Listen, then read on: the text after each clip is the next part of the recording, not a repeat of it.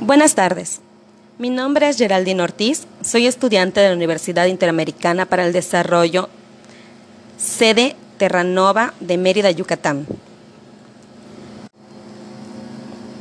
Este podcast hablará sobre los desafíos del derecho y el ordenamiento jurídico, que es el tema de la sesión 4 de la materia Teoría General del Derecho, materia que imparte el profesor Herminio Miranda Méndez.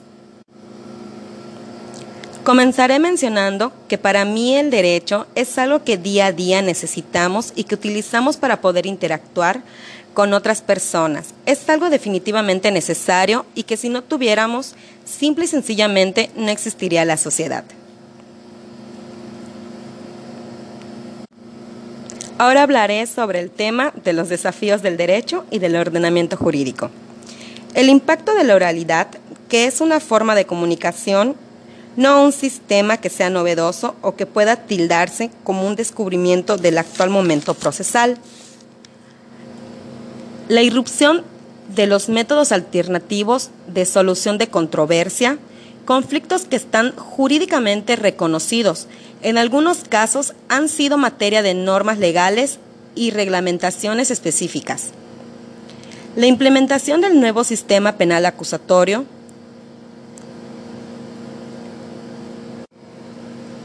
que es muy importante capacitar a los servidores públicos, así como a los estudiosos del derecho, para que conozcan sobre el tema y puedan usarlo de la mejor manera, aprovechando las nuevas ventajas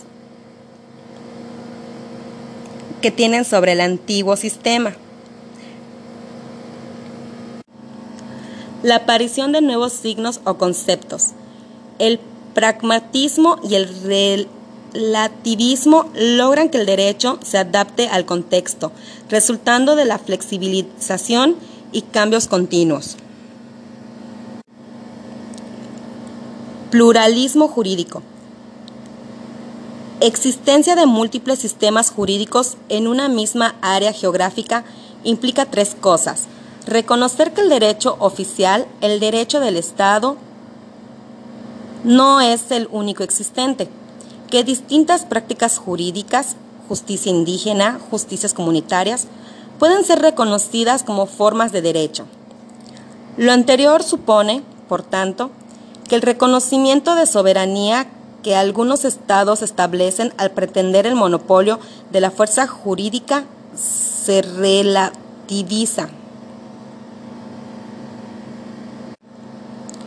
Pluralismo jurídico y fuentes del derecho.